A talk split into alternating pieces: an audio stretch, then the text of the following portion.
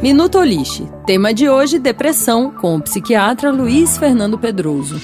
Depressão é uma doença que atinge cerca de 300 milhões de pessoas em todo o mundo.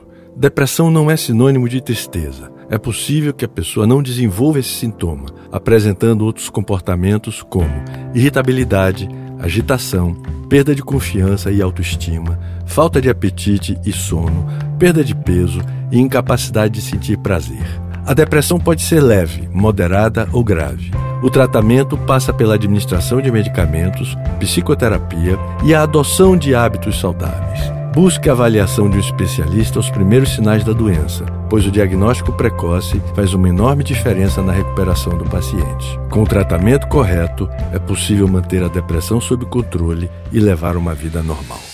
Para mais informações, acesse oliste.com.br. Responsável técnico Dr. Luiz Fernando Pedroso, CRM 11711.